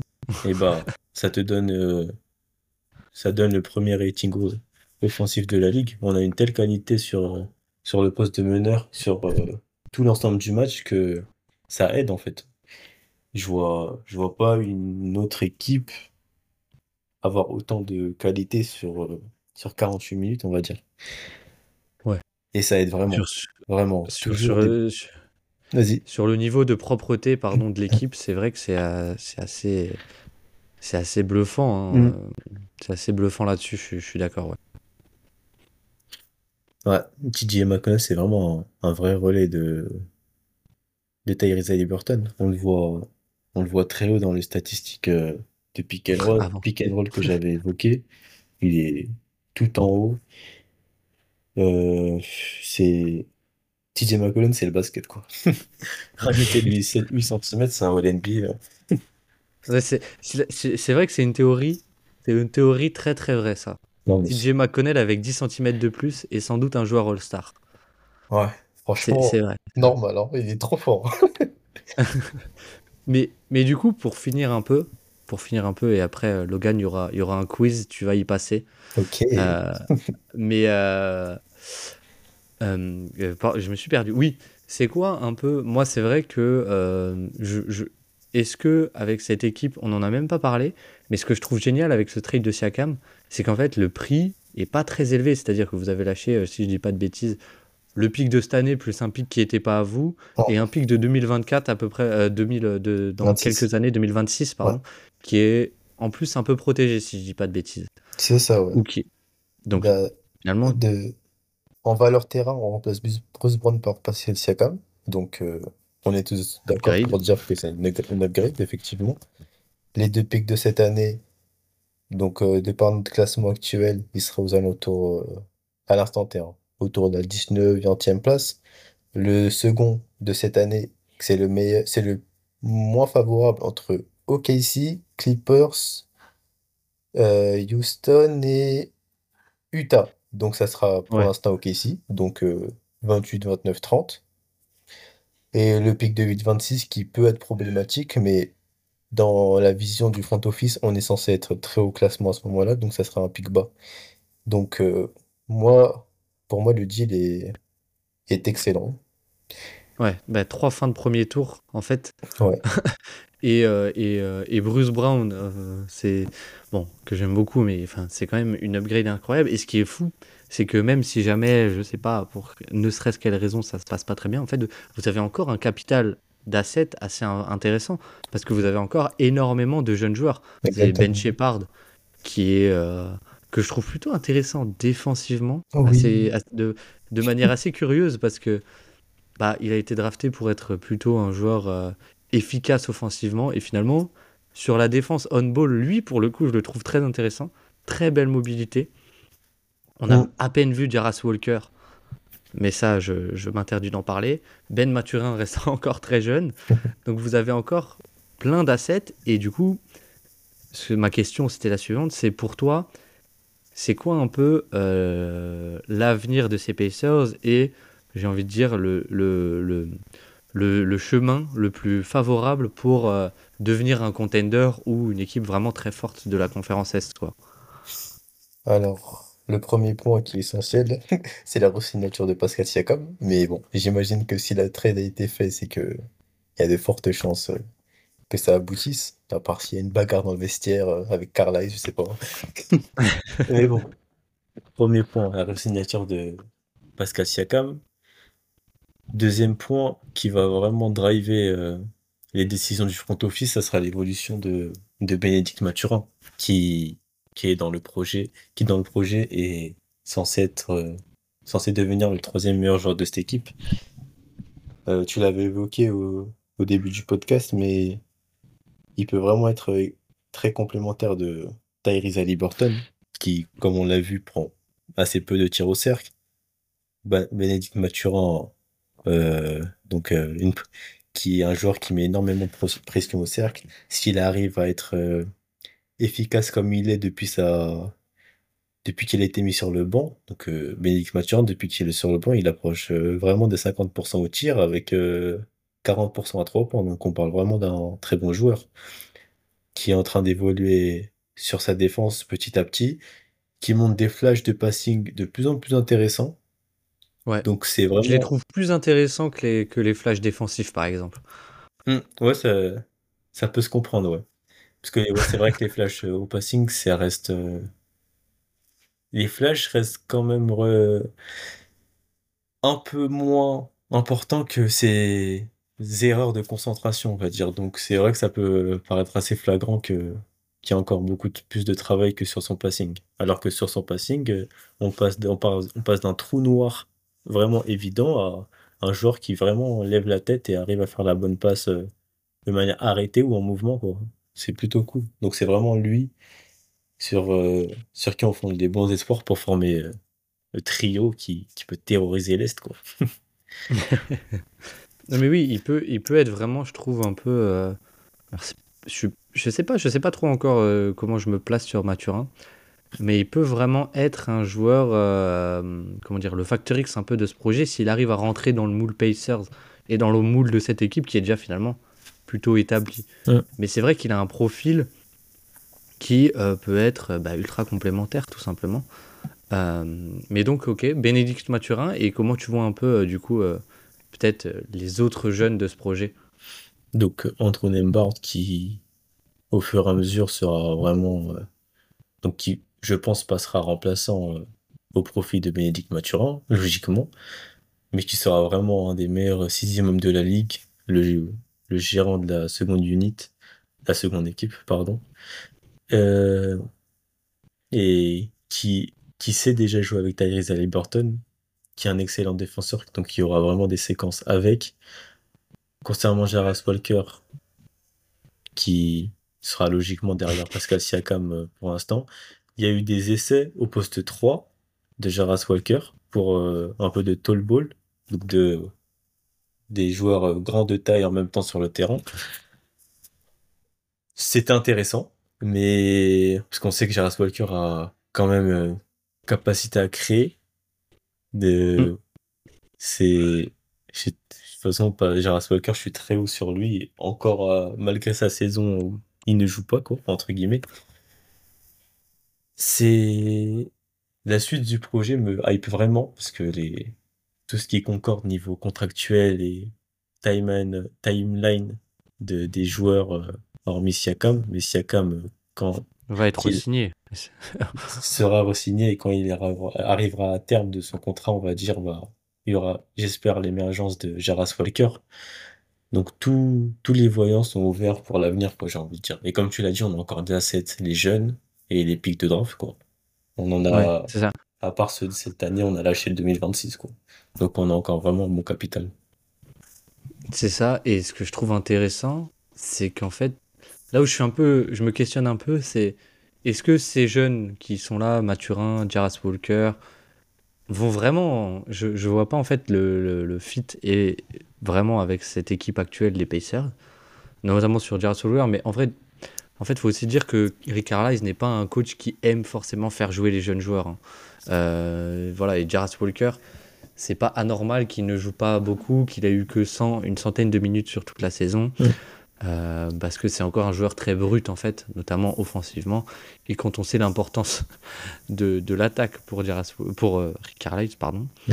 euh, bah, on comprend aussi que Jarrett Walker n'ait pas beaucoup de minutes. En fait, ce que je voulais dire, ouais, c'est ça, c'est que je me demande si c'est pas en réutilisant ces jeunes et par exemple en tradant Jarrett Walker, même si je l'aime beaucoup, et en utilisant cette valeur, et du coup vous avez un gros capital de valeur que vous pouvez trouver peut-être le ou les 2-3 joueurs ou le gros joueur qui manque dans ce 5 majeur.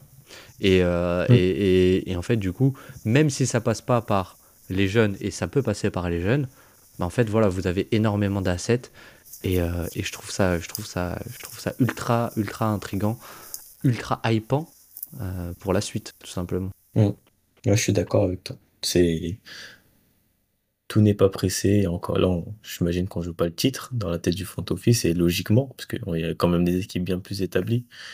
Tout sera fait dans le bon timing, j'espère. Et, et ouais, comme je l'ai dit, tous les voyants sont ouverts. J'ai une question pour toi, si je peux me permettre, Ah bah, bien sûr. pour, euh, parce qu'on parle d'entourer euh, Tyrese aussi.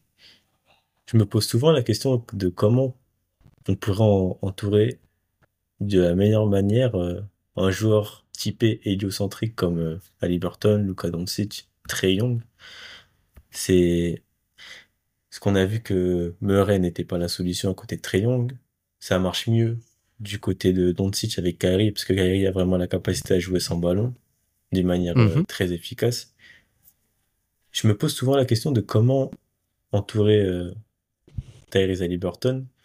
Là, ils ont essayé Pascal Siakam. Je sais pas si tu as une réponse à, à cette question. Comment optimiser ce genre de joueur euh, assez héliocentrique en, avec une star, on va dire? Avec, oui, un joueur star. Ouais. Euh, bah, je pense que déjà, la première chose à dire, c'est que Ali Burton, il a ce côté off-ball aussi. Mm.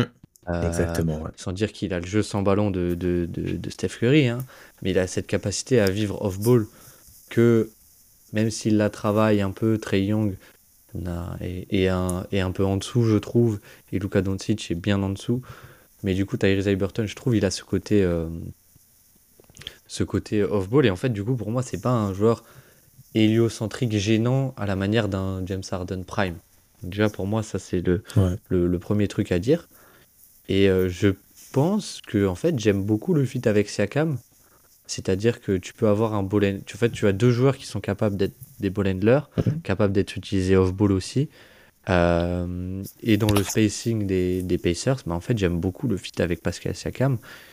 Et sans dire que c'est la star idéale, bah, c'est peut-être une, une des, un des meilleurs choix que je peux faire avec, euh, autour de, de Tyrese Haliburton, je pense.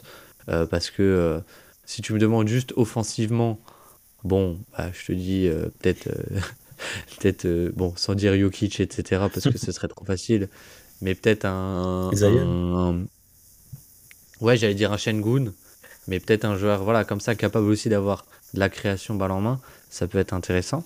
Euh, Mm. mais sinon, bon, là, si tu me demandes le joueur parfait qui manque au Pacers, je te dis Paul George. Mais euh, faudrait pas trop le dire parce que ça, ça, ça va créer Ça va trop, trop, des, trop- ça. Ouais, ça va vous faire trop rêver cette histoire. mais euh, mais je, je- j'aime beaucoup le fit. Avec... Alors c'est peut-être les langues de bois, je sais pas, mais j'aime beaucoup le fit avec Siakam en termes de star. Bah, je suis totalement d'accord avec toi. Donc, comme je disais, je réfléchissais à cette question. J'ai, un peu un début de réponse. Comme tu l'as dit, à la différence des autres, Tyrese Haliburton a vraiment un bon jeu off-ball.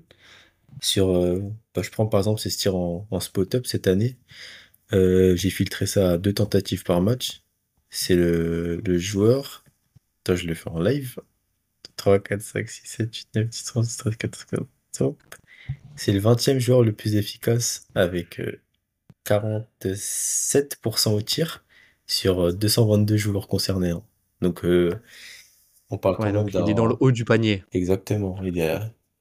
Bah, pour rebondir en plus sur euh, Luka Doncic, le premier, c'est, ça va te faire plaisir parce que je sais que tu l'aimes beaucoup. C'est Kyrie Irving avec 57,3% sur euh, 2,6 ten- 2,6 tentatives par match. Donc, Kyrie Irving est un joueur off-ball euh, incroyablement sous-coté. Ouais. Mm, exactement. Et pour revenir sur euh, l'association avec Pascal Siakam, j'aime vraiment énormément. Donc tu l'as dit, un joueur capable de porter le ballon. Et voilà, la différence dans Kyrie pour LeBron, dans Murray pour Jokic, Middleton pour Giannis par exemple, quand on parle de lieutenant, j'aime vraiment Siakam en lieutenant que je trouve vraiment que c'est une, option 2 de par son ultra polyvalence sur le terrain en fait, capable de vraiment tout faire. Et c'est vraiment un fit parfait avec euh, avec Tyrese Haliburton, donc je suis vraiment conquis par le choix du front office. Et, et, ce que je trouve intéressant, on peut peut-être finir là-dessus, mais c'est finalement, tu as dit que vous jouez pas le titre cette saison, mais euh, avec toutes ces petites blessures à droite à gauche, le trade, etc., est-ce que vous serez pas l'équipe euh, l'équipe à ne pas affronter, enfin le faux, le faux septième, quoi, par exemple, ou le faux sixième? Oui. Mais en gros, ma question est est-ce que tu as des attentes pour cette fin de saison d'un point de vue sportif? Intérieurement, oui, clairement. Parce que je, je connais le potentiel de cette équipe. Je sais encore que tout n'est pas maximisé avec euh, la blessure d'Erisa Liberton qui est en train de revenir petit à petit. Je suis plus haut que la moyenne sur nos chances de, de passer un tour contre euh, n'importe qui, en vrai. Vraiment, les Celtics, ça reste quand même euh, le haut du panier, mais ensuite que ce à part les Celtics, sinon t'es confiant. Que ce soit Bucks, enfin, t'es pas confiant, mais, mais je suis... crois, quoi. Ouais, voilà. En fait, si on se fait sweep, ça serait vraiment une grosse surprise pour moi. C'est, on est vraiment, je pense, un des plus gros poids à gratter de, de cette conférence S, quoi. Et la personne, enfin l'équipe qui tombera contre Indiana, je pense qu'elle va souffler fort, quoi. Mais si je ne dis pas de bêtises, alors attends, je vais regarder en direct. Mais il me semble que à l'heure où on parle, nous avons euh, les Pacers en sixième de conférence, donc si je ne dis pas de bêtises, et nous avons les Bucks en troisième de conférence puisqu'ils sont passés derrière les Cavs. Et donc ça nous donnerait un Bucks Pacers, et ça ce serait quand même, ce serait quand même cool, quoi. Ouais. Bah, parce qu'il y, a un petit, il y a un petit bout de rivalité, quoi, mine de rien, entre cette saison parce que vous êtes en train de créer. Ouais. Toute proportion gardée, ouais. Mais cette saison, bah, on, on, a quatre victoires pour une défaite hein, contre eux. Bon, après, il y a eu changement de coach, etc. On verra s'il y a des améliorations ou pas. Parce qu'on parle de Doc Rivers quand même. Mais. Mais ouais, ça. En fait, si on tombe contre les Bucks, j'ai plus peur comme avant, quoi. Et si on fait, si on fait une Hawks 2020, si je dis, dis pas de bêtises, c'est ça? 21 21. 21, pardon. Bah, je serais même pas surpris en fait. Je serais très content, mais je serais pas plus surpris que ça parce que je crois vraiment en ces Pacers et à la qualité de, de ce jeu, de l'attaque qui sera, je pense, toujours euh, aussi bonne en, playoff. De par tous les profits qu'on a, quoi. C'est vrai qu'il y a une espèce de, de, je trouve, mine de rien, de flexibilité offensive un peu cachée. Mmh qui est, qui est intéressante. Mais en parlant de playoff, je crois que c'est l'heure de passer au quiz. Logan. Je t'écoute. La question, je pense, peut être plutôt simple pour toi.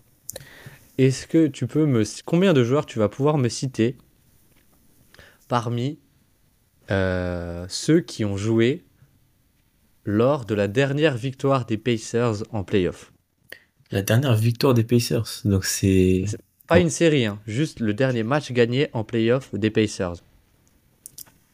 Donc, je crois que c'est contre les Cavs, le 4-3. c'est contre les Cavs. Le 4-3, si je dis pas fait. Alors. C'est le match 6. Je te, je, te, je te, laisse un peu réfléchir, je vais faire la présentation en attendant. Vas-y. C'est le euh, match 6 qui se joue le, 6, euh, le 27 avril 2018 à Indiana. Victoire 121-87 des Pacers. Qui peux-tu me citer? Victor Oladipo. C'est juste. Demonta Sabonis. C'est juste. Miles Turner. C'est juste. Euh... Attends, parce que je vais faire engueuler par tout le monde. Il faut que je réfléchisse. Euh... Jérémy Lamb. Non, je ne vois pas Jérémy Lamb. Il n'est pas sur la feuille de match en tout cas. Merde. Euh... Alors, attends, 2018, il était au Hornets. Il arrive en 2019. 2018, Je suis bête, je suis bête. Attends. Faut que je me alors. euh... Victor Oladipo, Miles Turner Darren. et Domantas Sabonis, c'est juste. Darren Collison? Ouais, Darren Collison, meneur titulaire. D'accord. Je me fais des... C'est qui le 3? C'est qui le 3? Euh... euh, Bogdanovic est là? Non, il arrive après. Ouais, Il est là? si, c'est lui. Ouais, c'est le poste 3. Euh... Teddy Et du coup, Tadeusz Young est là? Ouais, ouais c'est ça. C'est celui qui complète le 5 majeur, Ouais, Tadeusz ok. Young, Ok, ça me- Qui était- c'était encore était- sortie de banc. qui était incroyable défensivement. Oui, c'est ces interceptions, euh, vraiment, ça manque.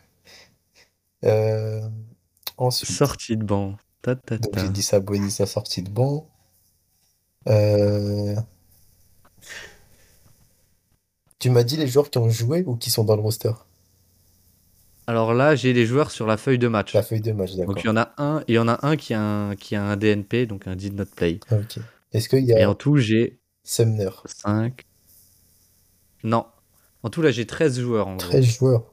Oh putain, c'est large Et du coup, là, tu. Tu m'en as, ci- tu m'en as cité, tu m'en as cité 6. 6 seulement, oh là là. Euh... Ah, je suis pas bon. Alors, alors, alors. Je vais essayer de t'aider. Il y en a un qui est, qui est, qui est une légende, qui a été, qui est une légende des Pacers, qui a été, qui était déjà là, qui est revenu du coup pour 2018, mais qui était déjà là pour les, Lens. pour les séries face à Miami. Lens. Lance Stephenson. Lance La Stephenson, exactement. Euh, Est-ce avait... Qu'on avait Doug McDermott? Non, pas encore. Vous avez euh, du coup un joueur qui a, il me semble, gagné un concours de dunk. Glenn Robinson. The Glenn third. Robinson the Third, exactement. Donc là, euh, là, t'as commencé à être pas mal.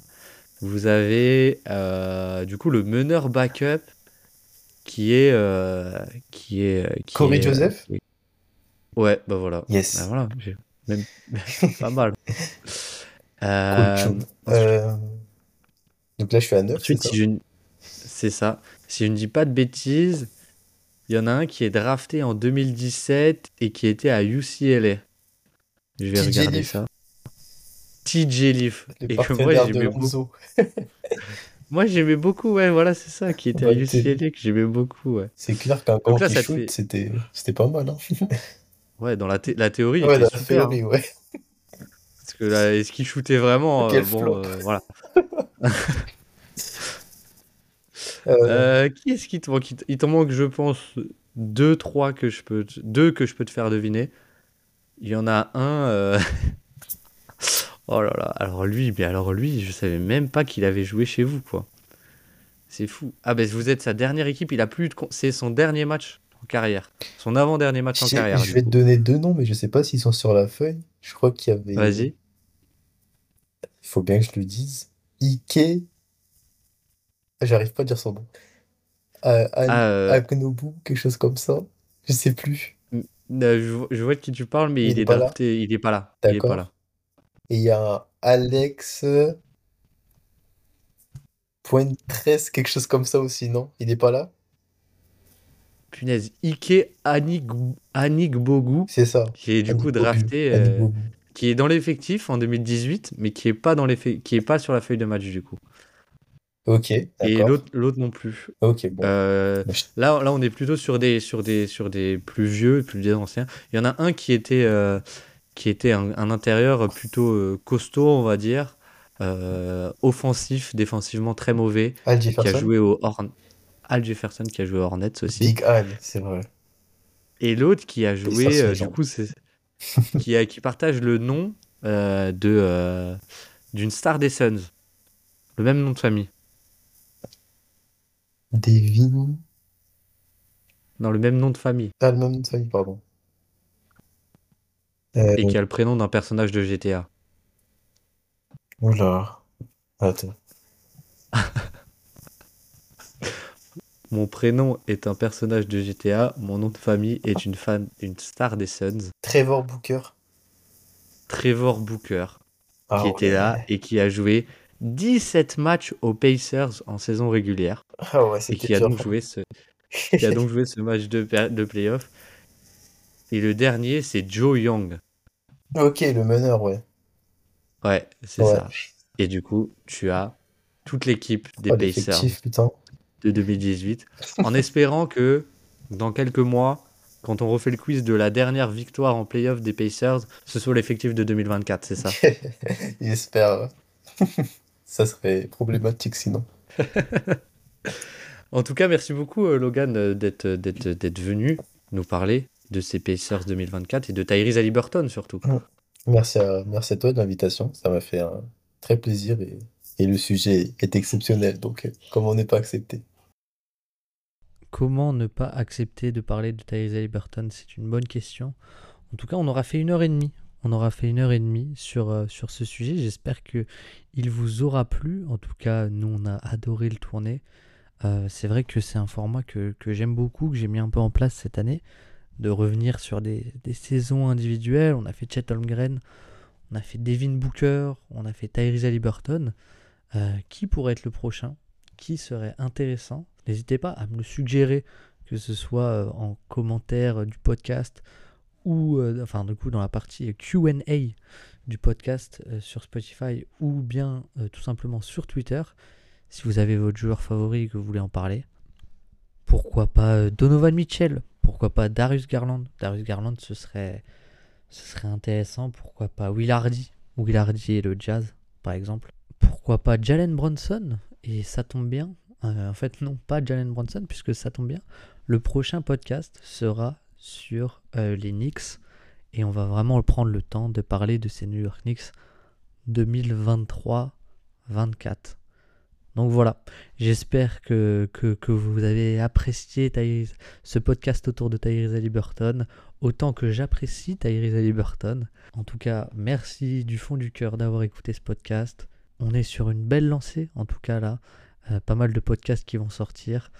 Donc euh, voilà, j'espère continuer comme ça. Merci de votre fidélité et à très vite.